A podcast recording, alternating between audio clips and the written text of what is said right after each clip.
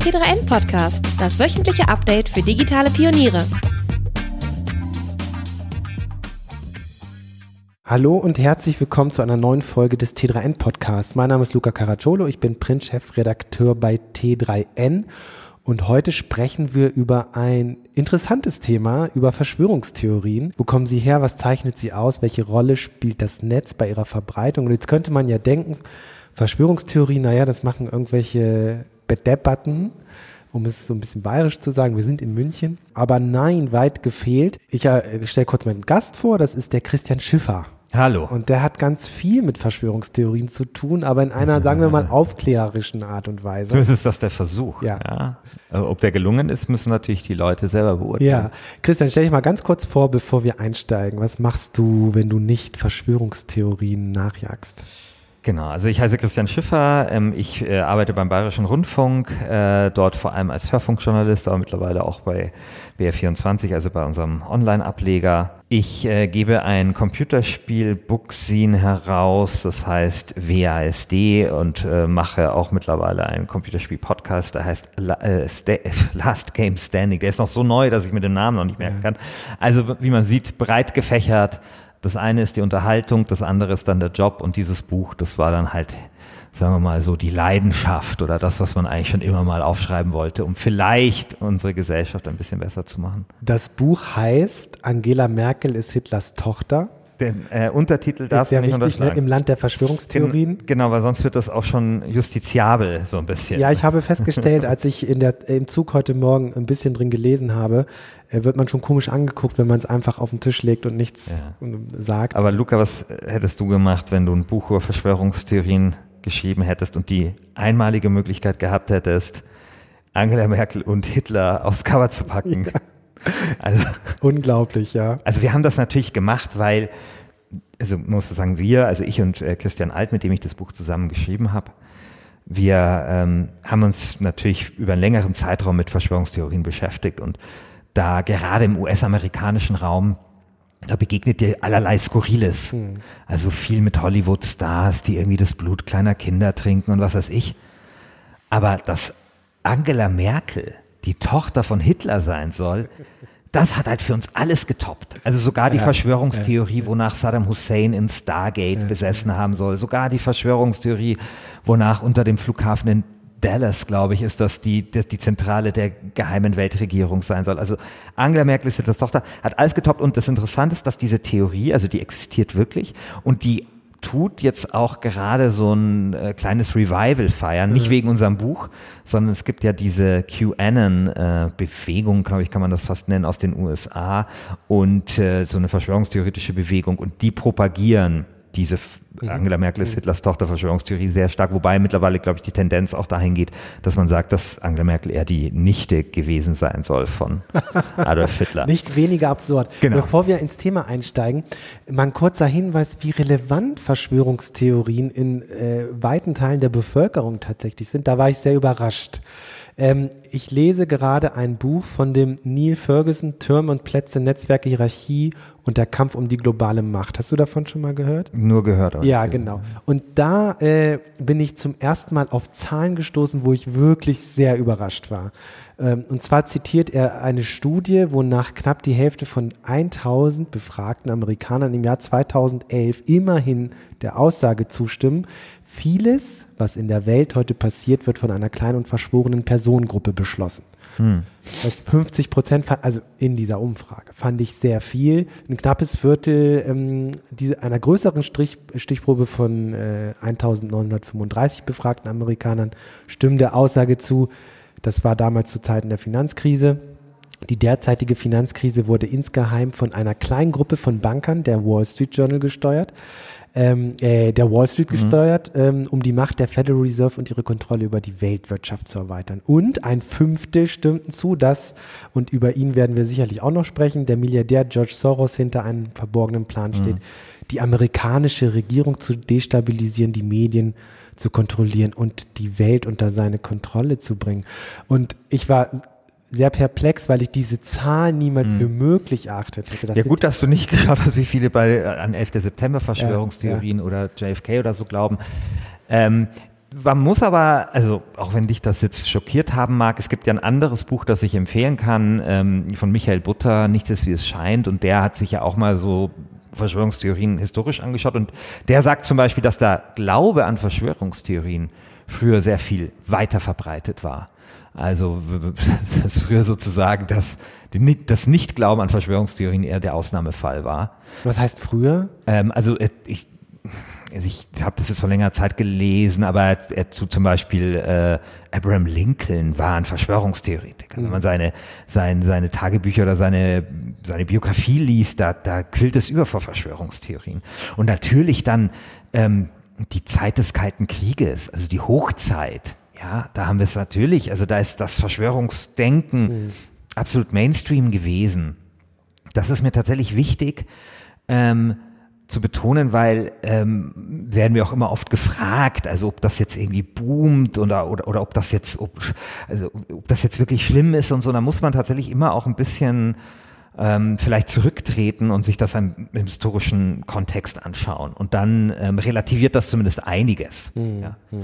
Und ähm, dann muss man natürlich auch sagen, ich weiß jetzt nicht mal, diese, diese erste Sache, die du genannt hast, ich glaube mit den 50 Prozent mhm. kleine Gruppe ist natürlich, sage ich jetzt auch mal was, wo man ähm, vielleicht das auch ein bisschen definieren würde. Mhm. Ja, also ich meine, natürlich haben wir sowas wie Eliten, ja, in, in, in, in den Ländern. Ja, die sind halt dann gewählt oder vielleicht auch nicht gewählt.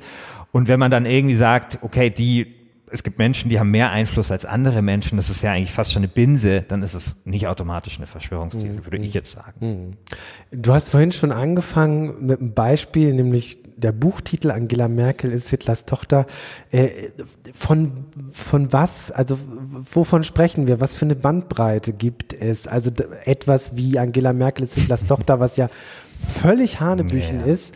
Äh, vielleicht kannst du die trotzdem mal erklären, was die Theorie dahinter ist. Ja. Bis hin zu Verschwörungstheorien, wo man dann wieder äh, nachdenkt, naja, da ist zumindest was dran. Ja? Also klar, also ich meine, was ich Barschel zum Beispiel, da finde ich, kann man nicht mehr von einer Verschwörungstheorie sprechen, sondern es ist zumindest eine konkurrierende Theorie. Oder hier in München, wir sind ja gerade in München, da gab es das ganz, ganz nah hier bei der Theresienwiese, Oktoberfestattentat, äh, wo es damals hieß, es sei ein Einzeltäter, was mittlerweile sehr umstritten ist, also wo es auch lange hieß, das seien Verschwörungstheorien, wenn man sagt, das sei kein Einzeltäter. Mittlerweile ist das aber eine sehr wahrscheinliche Option oder Möglichkeit. Ähm, also es gibt ja immer Verschwörungstheorien tatsächlich, die sich als wahr herausstellen. Das darf man eben nicht unter den Tisch fallen lassen. Und tatsächlich, glaube ich, bewegen wir uns da natürlich immer in so einem Graubereich, also zum Beispiel über Barschel. Ähm, zu der Verschwörungstheorie, ob Angela Merkel Hitlers Tochter ist, die ist äh, unter mehreren Gesichtspunkten interessant. Und zwar nicht nur, weil sie so skurril ist. Ähm, die Geschichte geht so, dass ein, ein äh, Hitler stirbt, äh, 45. Das ist dann ganz interessant, weil im Internet sagen dann viele, ja, aber diese Verschwörungstheorie, die kann ja gar nicht stimmen, weil Hitler ist doch erst 1974 in Uruguay gestorben und sowas. Also dann, dann, dann tun sich so die, Verschwörungstheorien widersprechen. Sehr schön, ähnliches Phänomen hat man so bei der, es gibt der Verschwörungstheorie, dass die Erde eine Scheibe ist und dann gibt es die, dass die Erde eine Kugel ist, äh, eine, eine hohl ist. Mhm. Und dann tun die Leute, die äh, sagen, dass die Erde hohl ist, mit denen diskutieren, die glauben, dass die Erde eine Scheibe ist. Und beide Seiten tun ganz rational argumentieren ja. plötzlich. Ja. Und äh, ähm, und jetzt gibt's aber auch da einen Kompromiss, dieses, so, dass, dass die Erde irgendwie so eine Art Football ist, so, also so eine Kombi, Kombination aus hohl und flach. Oder viereckig, glaube ich, gibt's auch, oder quaderförmig, weiß ich nicht mehr. Auf jeden Fall, Hitler stirbt, stürzt ab, äh, oder stürzt nicht ab, stirbt. Und es gibt einen Nazi-Arzt, den gab es auch wirklich. Und äh, der ist so, ähm, ja, recht gut gewesen, so auf dem äh, Gebiet der Reproduktionsmedizin. Und Hitler gibt ihm halt noch eine Kanüle mit seinem Sperma mit und das wird dann tiefgefroren und dann, äh, glaube ich, kommt er in sowjetische Gefangenschaft und dann bietet er den Sowjets einen Deal an, dass er quasi den, sein Wissen auf dem Gebiet der Reproduktionsmedizin teilt, dafür, dass er aus dem Knast kommen darf. Dann kommt er aus dem Knast und dann tut er eine Leihmutter finden, nämlich die Schwester von Eva Braun. Und äh, dann kommt das äh, Kind zur Welt und wird Angela genannt, weil ja Hitler äh, in, ich glaube, in Geli Raubal verliebt war. Das war so eine Jugendliebe, deswegen Geli Angela und die wird dann irgendwie da in den, in den Osten äh, bei einer Pastorenfamilie untergebracht und dann passiert etwas ganz Interessantes, was ja oft bei Verschwörungstheorien der Fall ist, nämlich dass Kleinigkeiten aufgepumpt werden. Also ich glaube, Angela Merkel ist am Hitlers Geburtstag, glaube ich, äh, als Kanzlerin gewählt worden oder irgendwie sowas. Und äh, Geburtstag 20. April, glaube ich. Ja, ja, genau, irgendwie so. Ja. Und dann war es auch so, dass äh, dann war ja auch vorher ein deutscher Papst und so. Und das Interessante ist, dass da, dass das eine der wenigen Verschwörungstheorien ist, wo Juden gar keine Rolle spielen, mhm. sondern die Intronisation von Hitlers Tochter geschieht durch so eine Zusammenarbeit von alten Nazis, Sowjets und der katholischen Kirche. Mhm. Ja, ja, ja. Und dann ist ja, wenn du dann im Internet mal schaust und du tust so Tochter Angela Merkel, Hitler eingeben, dann findest du dann viele Fotos äh, von Hitler mit einem kleinen Mädchen, wo dann Augenpartien verglichen werden, wo irgendwelche Bio, äh, biometrisch, äh, mit biometrischen Merkmale verglichen ja. werden und wo man dann halt zu dem Schluss kommt, ja, äh, die, die müssen miteinander mhm. verwandt sein. Also das ist so ganz typisch dann eben, wenn man halt an sowas glaubt, dann ähm, dann können irgendwie ausgeprägtere Wangenknochen in zwei Gesichtern plötzlich schon ein untrügliches Merkmal dafür sein oder ein Zufall eben, wie, wie, wie dieses Geburtsdatum, dass, dass da mehr, mehr äh, dran sein muss. Es gibt ja auch so äh, Theorien, die halten sich über Jahrzehnte, sowas wie die Mondlandung, die niemals existiert oder yeah. niemals passiert ist, sondern yeah. in einem Studio aufgenommen yeah. wurde. Gut, 9-11 äh, war ein Inside-Job, also sozusagen von der US-Regierung selbst initiiert und durchgeführt. Äh, ihr habt euch einige oder vermutlich ziemlich viele Verschwörungstheorien, äh, Verschwörungstheorien angeguckt. Gibt es, gibt es so klassische Merkmale? Also so eins, ja. so dieses. Es also es gibt ja so Systemverschwörungstheorien, sowas wie jüdische Weltverschwörung oder die Bilderberger oder, oder sowas. Also da wird ein ganzes System angenommen. Aber es gibt vor allem Ereignisverschwörungstheorien auch. Also Ereignisverschwörungstheorien, 11. September ist so ein klassischer Fall. Ja, da passiert ein Ereignis und da wollen wir eine Erklärung haben, die Schritt halten kann mit der Bedeutsamkeit mhm. dieses Ereignisses. Ja, nehmen wir Lady Diana, gibt es ja auch Verschwörungstheorien. Kann es wirklich sein, dass die meist fotografierteste Frau der Welt einfach banal ums Leben kommt, weil ihr Chauffeur zwei Drinks zu viel an der Hotelbar hatte. Mhm. Kann das wirklich sein, dass der 11. September, also ein Datum, das den Weltenlauf verändert hat, einfach passiert, weil ein paar Irre mit Teppichmessern für 2,95 oder so aus dem Baumarkt Flugzeuge entführen? Mhm. Natürlich ist die Geschichte, warum diese Irren das geschafft haben und wieso sie irre geworden sind, die ganze Ideologie ist natürlich dann trotzdem total kompliziert, aber es scheint erstmal so banal. Oder zum Beispiel JFK ist auch so ein typischer Fall. Kann es sein, dass ein, ein, ein, ein Typ, eigentlich ein Loser, den, den Präsi diesen Präsidenten auch noch erschießt? Ja, auf so eine relativ banale Art. Ja, also den Präsidenten, der, der ja der erste katholische, jung, der jüngste Präsident und so weiter und so fort. Mhm. Das ist übrigens ganz interessant, da gibt es, das nennt man dann, also ich ich hoffe, dass ich jetzt nicht falsch, ich glaube, Expectation Bias, also dass wir eine andere Erwartungshaltung mhm. haben. Mhm. Und man sieht zum Beispiel, wenn man dann das Attentat auf Reagan nimmt, gab es ein Attentat, das war ja nicht erfolgreich. Da gibt es keine Verschwörungstheorien dazu, mhm. weil da müssen wir quasi nicht, äh, nicht, äh, nicht sowas aufbauen. Also muss die Erklärung nicht so groß sein wie mhm. das Ereignis. Mhm. Und das ist etwas, was man ganz, ganz häufig hat. Was uns so ein bisschen aufgefallen ist, dass in letzter Zeit Verschwörungstheorien zugenommen haben, die eher was mit unserem Leben zu tun haben. Also Impfgegner zum Beispiel. Impfgegner, auch Reichsbürger, auch ähm, aber auch Chemtrails vor allem. Mhm. Also Christian und ich sind ja Kinder der 90er. Also wir waren ja große Fans von Verschwörungstheorien. Wir waren auch große Fans der Popkultur dahinter. Akte X und was weiß ich, da, was da alles war. Natürlich haben wir JFK hoch und runter geschaut. Es gibt übrigens auch Verschwörungstheorien, an die ich glaube, also heute, ne? Können wir auch später mal reden. Mhm. Oder die ich, die ich gerne mal mhm. überprüft haben wollen würde.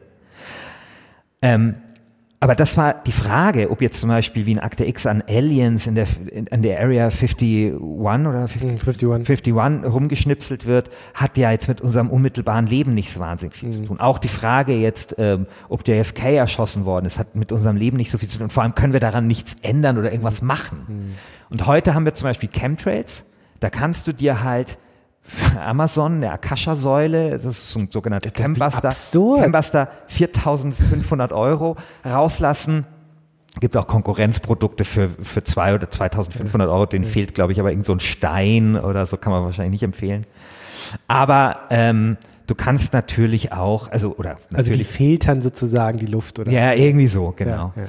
Und ähm, also in extremen Fällen, da haben wir auch mit Leuten gesprochen, äh, kannst du auch Laserpoint, also wurde in vorhin, zum Beispiel besprochen, ob man nicht Laserpointer kaufen soll, um die Piloten zu blenden, um die Maschinen runterzuholen. Ja.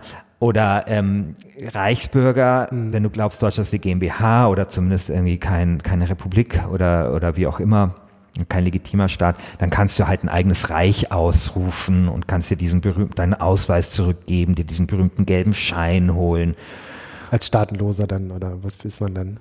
Ja, das, ja, also man ist ja dann immer noch Mitglied des Staates. Ja. Das ist ja alles, also bei den Reichsbürgern, das hat ja immer viel so mit so Rechtsrabulistik zu tun und das ist ja, oft betreiben die ja eigentlich gar keine Haar, Ab, Haarspalterei, sondern eigentlich regelrechte Haarabschabung, ja, weil die, das Ding, also viel hängt ja davon ab, dass sie ja sagen, das Deutsche äh, Reich hätte nicht kapituliert, sondern die, nur die Wehrmacht. Ja, und Deutschland sei sozusagen irgendwie noch Sieger der Herzen äh, und hätte irgendwie den Krieg nicht verloren. Und daraus ergeben sich dann natürlich eine Kaskade von Konsequenzen. Also wenn Deutschland den Krieg nicht verloren hat, dann äh, ist natürlich auch, äh, dann gibt es, dann besteht das Deutsche Reich fort und dann gibt es natürlich auch Streit immer bei denen, auf welche Verfassung oder auf was man sich da jetzt irgendwie beziehen kann.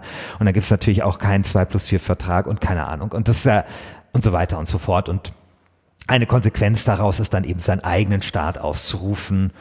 Ähm, und das ist eben was, was man machen kann, ja, oder seinen Ausweis zurückzugeben. Und solche Sachen. Also ich hatte ja Ko- Briefkontakt und habe mich viel beschäftigt, war ja hier auch in Bayern, war auch damals da. Ähm, dieser Reichsbürger, der einen Polizisten um, äh, umgebracht hat, einen jungen Polizisten in Georgensgmünd. Ähm, Deine Facebook-Seite ist, glaube ich, bis heute auch online und da kann man richtig sehen, wie der sich so mit der Zeit radikalisiert hat. Und das war eben so klassischer Reichsbürger, der eben äh, dann seinen Staat ausgerufen hat. Und als dann die Polizei kam, um äh, die Waffen zu konfiszieren, die er dort hatte, dann kam es eben zu einer Schießerei. Also, so. Und ähm, das Dritte, also Impfen ist genau auch sowas. Ja, auch das ist eine Verschwörungstheorie, die viel mit unserem Leben zu tun hat. Leider ja nicht nur mit dem Leben dann derjenigen, der sich, die sich dem Impfen verweigern, sondern ja auch mit dem Leben anderer. Das ist ja das Problem an dieser Verschwörungstheorie.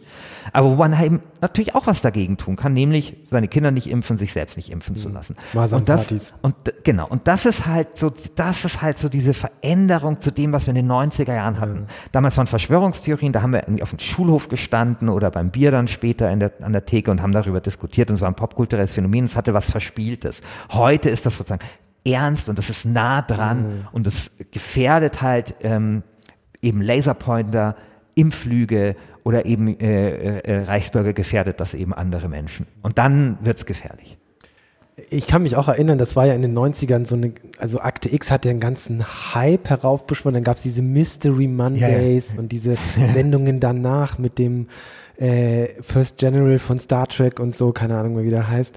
Ähm, und das hatte so was Verspieltes, Entertainiges. Ja, Man hat sich drüber lustig gemacht, ins, ist ins Bett gegangen und am nächsten Tag hat man es wieder vergessen. Ja, dieser Schweizer, wie heißt der nochmal? Äh, Ähm, der, der, der ja irgendwie gesagt Ernst hat. von Däniken? Ja, Ja. ja. Däniken, das ist ja auch, also so, jetzt vielleicht eher im Bereich der, der Pseudowissenschaft anzusiedeln. Aber das war ja genau sozusagen so diese Schiene, die es damals gab. Ne?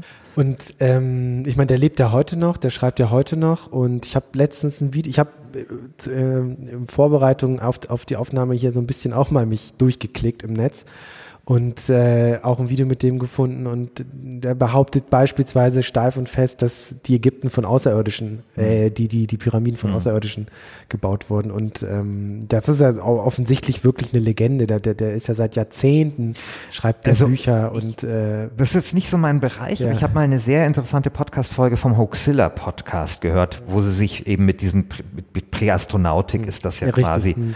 da beschäftigt haben und ähm, da muss ich sagen, da habe ich mich dann auch ein bisschen verarscht äh, gefühlt, weil der Sebastian Bartoschek hat das, oder ich glaube, einer von denen hat das erzählt, dass nämlich eine Sache war ja immer so diese außerirdische, äh, oder diese, diese Figur irgendwo bei so einem Maya-Tempel, wo es aussieht, als wäre er ein Astronaut oder als hätte er ein Handy in der Hand, ich weiß es gar nicht mehr.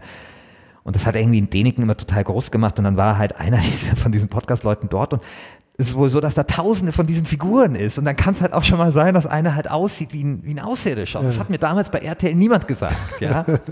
und ähm, ja, da wird natürlich unterschätzt, zu was Menschen in der Lage sind. Also wenn das was Göttliches ist und die bauen das über Generationen und die ganze Gesellschaft wird darauf ausgerichtet, so eine verfickte Pyramide dahin zu stellen. Ja, das, das wird da halt unterschätzt. Ja, wird gesagt, das könnten, könnten die nie gemacht haben. Also kann ich empfehlen, diese Folge. Ähm, da wird da tatsächlich das ziemlich schön auseinandergenommen. Es gab übrigens sogar, ich glaube, Erich von Deneken Freizeitpark. Ja, ja, ja. Das ist die Sendung, äh, da, da, nehmen die in diesem Freizeitpark auf. Da ja, ja, genau, irgendwie ja, acht genau, genau, Attraktionen. Genau, ja, genau. Ähm, und, äh, und jede Attraktion dreht sich halt um irgendein Weltereignis und er gibt, und er hat dann auch die, ich meine, er hat dann auch die Texte geschrieben, also die man als äh, Besucher lesen kann und yeah. also ein Verschwörungspark, so. Ja. Ein kurzer Hinweis zu unserem Sponsor. Würdet ihr auch gerne mehr lesen und euch mit mehr Themen beschäftigen, habt aber einfach keine Zeit? Dann solltet ihr euch die App Blinkist einmal ansehen. Mit Blinkist kannst du dir die Kernaussagen aus über 2500 Sachbüchern in je nur 15 Minuten durchlesen oder super praktisch sogar anhören. Neben Sachbüchern aus den Bereichen Business und Leadership, Unternehmertum, Zeitmanagement, Technologie oder Marketing zählen auch Biografien und populärwissenschaftliche Bücher zum Angebot, wie zum Beispiel Die Blockchain-Revolution von Don und Alex Tapscott oder Schnelles Denken, Langsames Denken von Daniel Kahneman. Am Ende von jedem Titel bekommst du konkrete Handlungsanweisungen, zum Beispiel Regeln für Kommunikation, Tricks für Gehaltsverhandlungen oder Lifehacks für deine Produktivität. Mit Blinkist musst du nur 15 Minuten investieren, um die Essenz eines ganzen Sachbuchs zu verinnerlichen. Klingt gut für dich? Als T3N-Hörer erhaltet ihr im Moment exklusiv 25% Rabatt auf das Jahresabo Blinkist Premium. Oder ihr testet mit dem Probeabo erst einmal alle Funktionen. Schaut vorbei auf blinkist.de slash T3N. Blinkist schreibt sich übrigens B-L-I-N-K-I-S-T. Viel Spaß! Dann wären wir auch schon so ein bisschen beim Netz und ich habe, äh, wie gesagt, mich vorbereitet und war selber ein bisschen äh, gespannt, was ich da so finde, wenn ich bei YouTube anfange, in die Richtung mm. zu gucken. Das war anfangs wenig, aber je mehr man in diesen Strudel kommt, yeah. ähm, desto, und wenn man erstmal den Ernst von Deniken beispielsweise dann vor der Nase hat, dann kriegt man entsprechende weitere yeah. Videos empfohlen.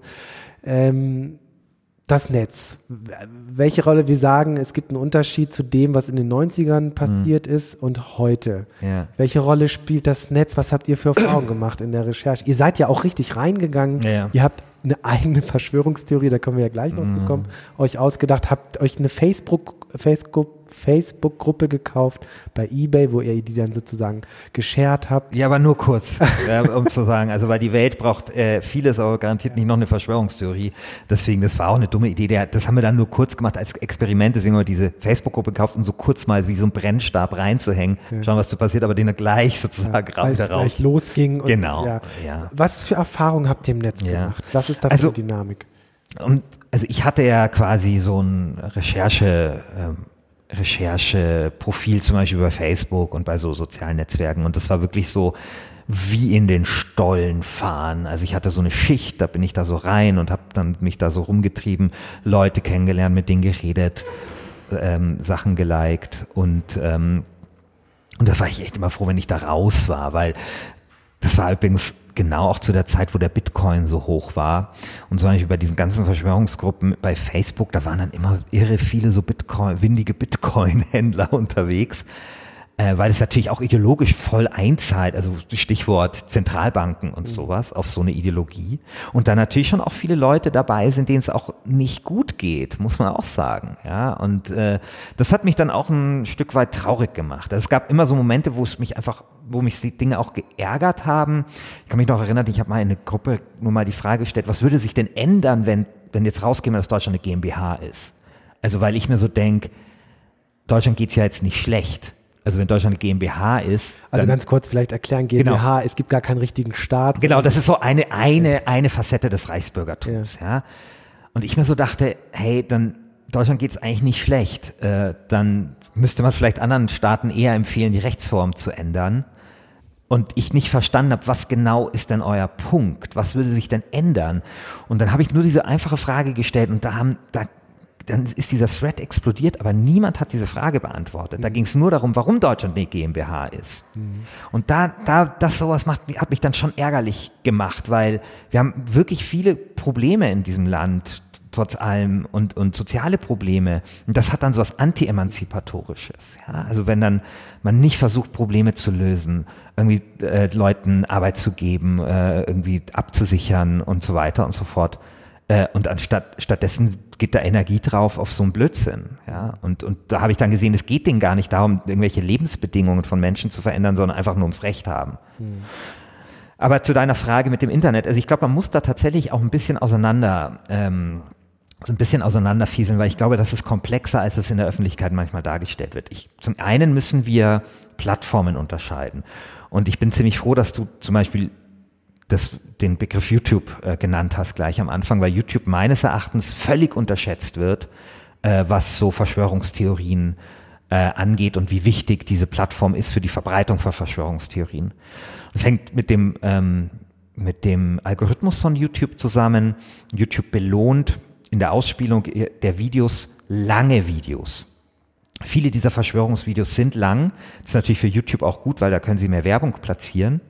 Und vor allem werden diese Videos auch von Anfang bis Ende durchgeschaut. Also wenn du irgendwie ein Kochvideo schaust, dann skippst du ja durch zu irgendwelchen Stellen. Wenn du wissen willst, warum der 11. September ein Inside-Job war, dann schaust du dieses Video von Anfang bis Ende. Und diese zwei Faktoren, Durchschaubarkeit und Länge der Videos, zahlt eben genau auf dieses Verschwörungs, in Anführungsstrichen, Genre ein und führt dazu, dass diese Videos durch den Algorithmus bevorzugt werden. Mhm.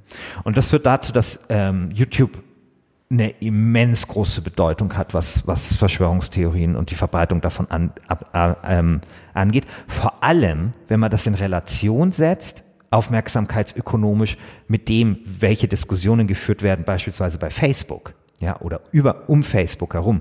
Ich will jetzt ähm, Facebook, bin sehr weit davon entfernt, Facebook zu verteidigen, aber ähm, diese Relation in, äh, in dem, was da sozusagen passiert auf den Plattformen und wie, wie sehr man sozusagen die Politik und, und Medien und so weiter und so fort jetzt äh, auf, auf Facebook, ähm, äh, Facebook in der Kritik steht im Vergleich zu YouTube, das erstaunt mich schon. Hm.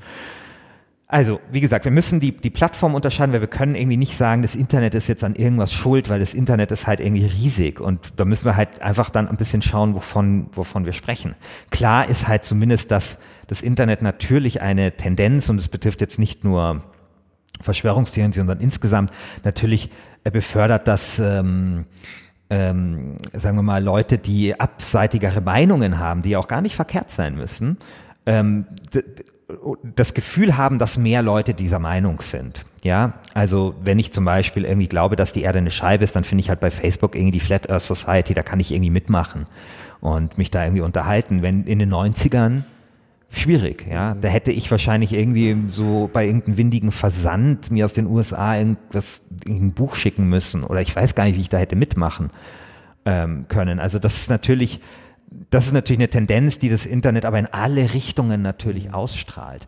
Und diese Tendenz einfach, dass man sagt, okay, ich finde da Gleichgesinnte, würde ich jetzt aber auch auch wenn sich das ähnlich anhört, abgrenzen wollen von dieser berühmten Filterblasentheorie, die ja aussagt, dass wir nur noch das konsumieren, äh, was wir konsumieren wollen, weil diese Theorie finde ich ehrlich gesagt, die klingt total plausibel, aber die ist ja, ähm, im, also die ist in, in den Jahren tatsächlich auch unter Druck geraten. Ich glaube, Ellie Pariser, der das Buch damals geschrieben hat, hat sich jetzt auch partiell davon ähm, distanziert und ich habe immer das Gefühl, damit wird so, soll so alles erklärt mhm. werden und so leicht ist das nicht. Mhm. Und es ist vor allem auch so, dass man dadurch auch die Vergangenheit äh, idealisiert, wo es natürlich schon auch ähm, Filterblasen gab und Milieus und so mhm. weiter. Deswegen würde ich sagen, klar, das Internet spielt natürlich eine Rolle, wie das Internet überall eine Rolle spielt.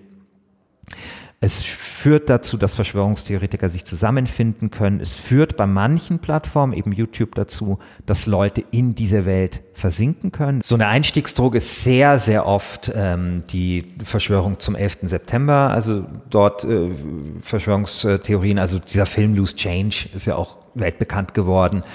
Ähm, und dann versinkt man bei YouTube, äh, oder kann es passieren, dass man in dieser, dieser Welt ein bisschen versinkt auf YouTube.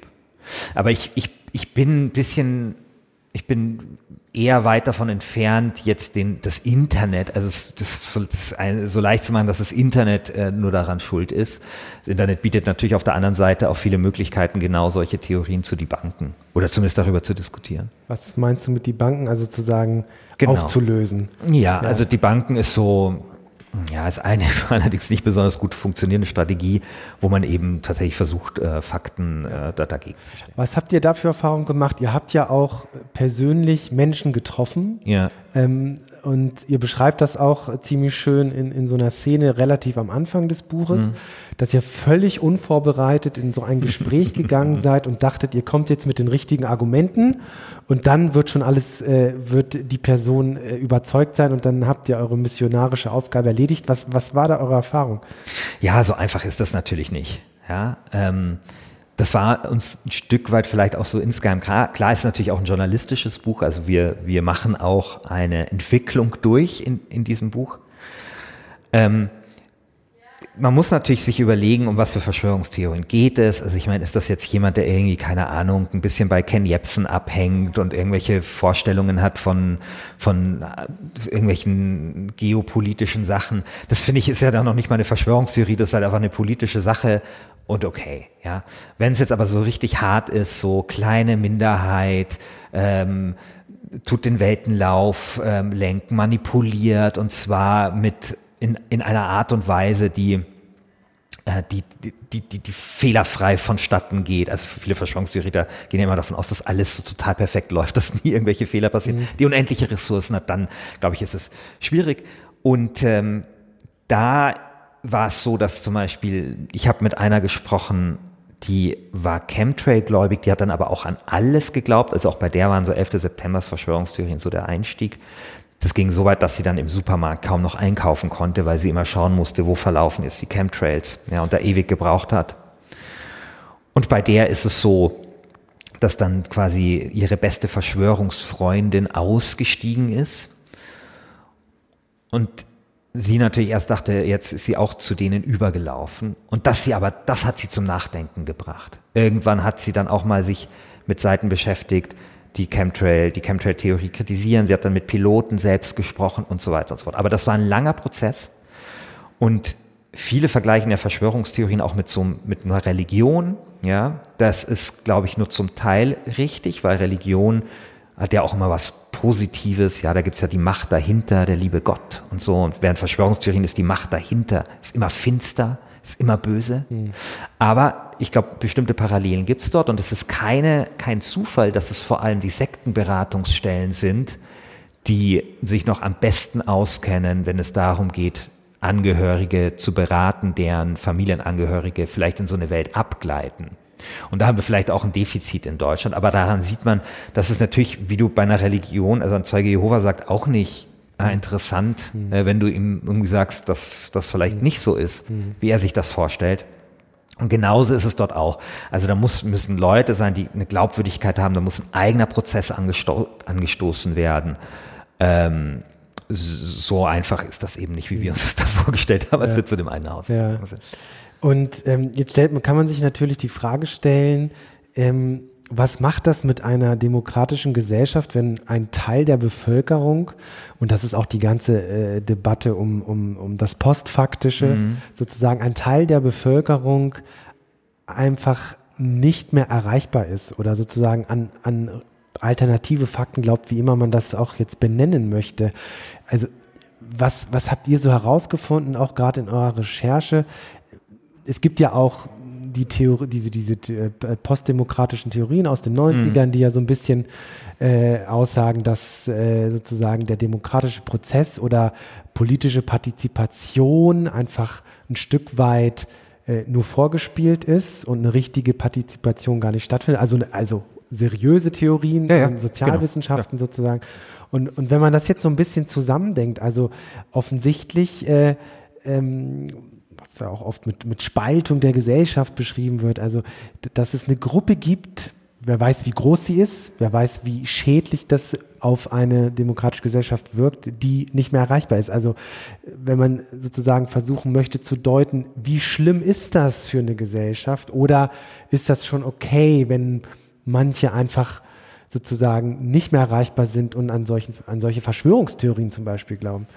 Ähm, fällt mir ein bisschen schwer, ähm, das zu beantworten, aber ich würde in der Tendenz natürlich sagen, also unser Buch zum Beispiel ist so, dass wir uns über diese Verschwörungstheoretiker nie lustig machen, sondern wir machen uns über uns selbst lustig, wenn, also uns zwei Christians. Weil ich glaube, das ist nämlich schon wichtig. Es gibt schon einen Hang manchmal zu Arroganz, ähm, so ein bisschen, ja, auch gegenüber Leuten, die halt vielleicht andere Vorstellungen vom Leben haben. Und eine zweite Sache, die kann man, glaube ich, wirklich sagen, und die ist mir aufgefallen bei diesen Reichsbürgern, weil wir wissen, dass sich der Staat ja aus vielen Bereichen zurückgezogen hat. Und ähm, es wäre vielleicht ganz, also Reichsbürger kommen vor allem vor auf dem flachen Land, ja. Dort, wo eben es so ist, dass wenn du ein Schreiben vom Amt bekommst, du kannst dort zu niemandem mehr hingehen. Ja, der Staat hat sich dort zurückgezogen und es wäre vielleicht auch gut, wenn der Staat sich mal mit Gesicht zeigen würde, dass man vielleicht mal irgendwo hingehen kann, mit Menschen spricht, anstatt dass einem der Staat zum Beispiel nur in so ein, als so eine anonyme Entität gegenüber ähm, tritt. Und das sind zum Beispiel schon Dinge, die man ähm, verbessern kann. Viel ist auch, wenn es um Verschwörungstheorien geht, haben Leute auch das Gefühl, dass sie die Kontrolle über ihr Leben ver verlieren. Das sind sogenannte Selbstwirksamkeitsstörungen, davon sprechen die Psychologen. Mhm. Und natürlich, das ist jetzt nicht ganz einfach zugegebenermaßen, aber natürlich kann die Gesellschaft probieren, etwas zu tun, dass die Leute eben das Gefühl haben, dass sie Herr über ihr Leben sind und das gestalten können. Und da sind natürlich so Sachen, die so vielleicht in den letzten 20 Jahren passiert sind, sage ich mal, äh, also eben Abbau von, so, von Sozialstaat und so weiter, nicht unbedingt hilfreich, formuliere ich es mal so. Mhm. Das heißt jetzt nicht, dass wenn man das jetzt irgendwie alles so toll hat wie jetzt in den 70ern oder so, dass dann alles wieder gut ist. Aber ich sage, dass man darüber zumindest auch mal nachdenken kann, dass solche Maßnahmen eben schon auch auf eine Gesellschaft eine Auswirkung haben und durchschlagen. Mhm. Und dann gibt es natürlich schon so Sachen, ähm, die man, finde ich, in der, also es, Bildung ist ja immer so, ein, so eine Generallösung und ja, so, aber ich meine jetzt auch was Spezielles. Ja. Also. Ich, ähm, oder, ich muss kurz überlegen. Hm. Also zum Beispiel, ähm, glaube ich, kann man was verändern in der Wissenschaftskommunikation.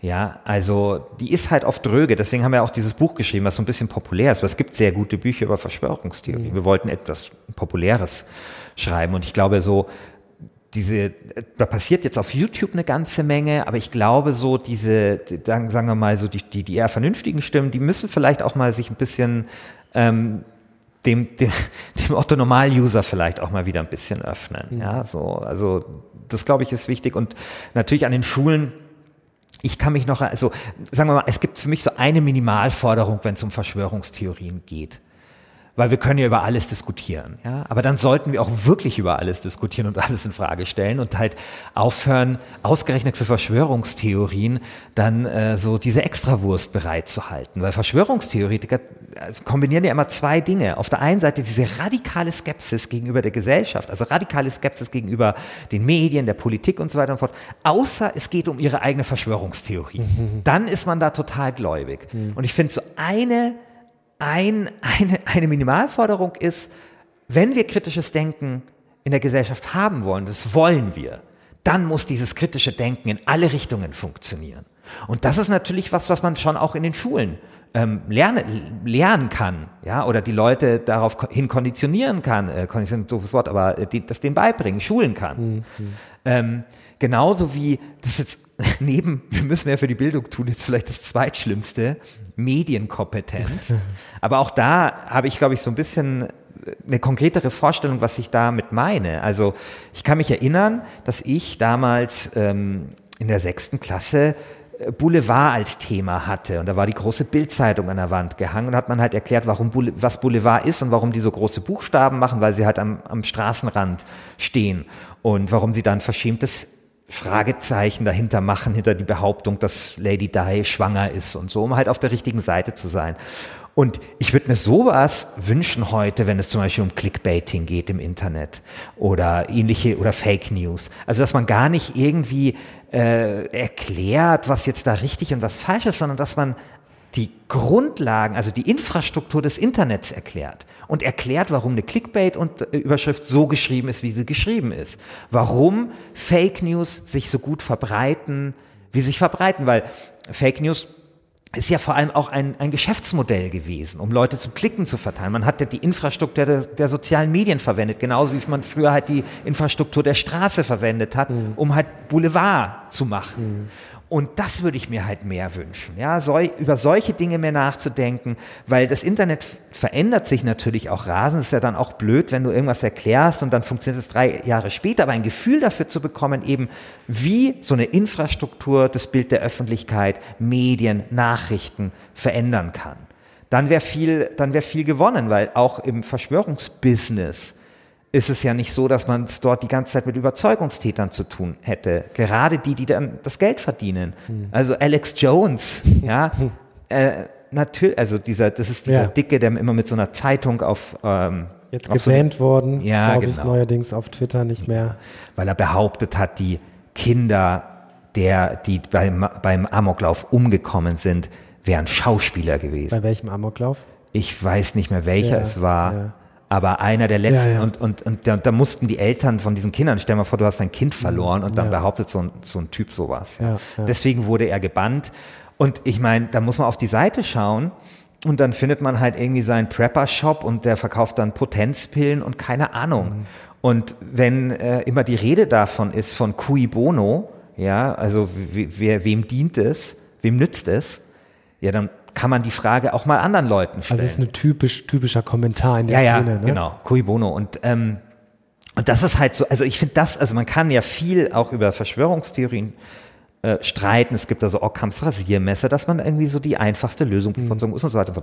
Ich finde so, also auf eine Sache, darauf können wir uns, also wirklich mal einigen. Wie gesagt, also wenn wir, wenn wir das schon machen, so machen wollen, dann bitte echt in alle Richtungen. Und dann kann es nicht sein, dass Alex Jones die Frage cui bono nie hören muss. Mhm. Ja? Mhm. Wenn dann, wenn dann schon für alle. Ja. Zum Schluss, habt ihr, habt ihr irgendwie Anfeindungen bekommen durch das Buch? Ist euch da irgendwie äh, jemand zu nahe gekommen? Nichts, oder? nichts was über das Maß, was ein ja. äh, äh, Journalist beim öffentlich-rechtlichen Rundfunk sowieso ja. äh, mitbekommt, äh, passiert. Aber nein, überhaupt nicht. Äh, ganz im Gegenteil. Ähm, natürlich kriegst du dann irgendwie mal ein paar komische Mails und ein paar komische äh, und, und natürlich Amazon-Kritiken oder so. Aber überhaupt nicht. Ganz im Gegenteil sind viele, glaube ich, froh, dass es jetzt mal ein populäres Buch zu dem Thema gibt. Und ich fürchte mich vor sowas auch nicht. Also es ist nicht so, dass Verschwörungstheorien Theoretiker können gefährlich sein.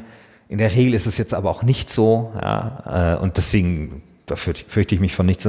Und da ist auch bisher nichts passiert. Das war Christian Schiffer. Vielen Dank fürs Gespräch. Ja, sehr gerne. Äh, zu dem Buch äh, Angela Merkel ist Hitlers Tochter im Land der Verschwörungstheorien. Macht's gut. Bis dahin. Tschüss. Ciao.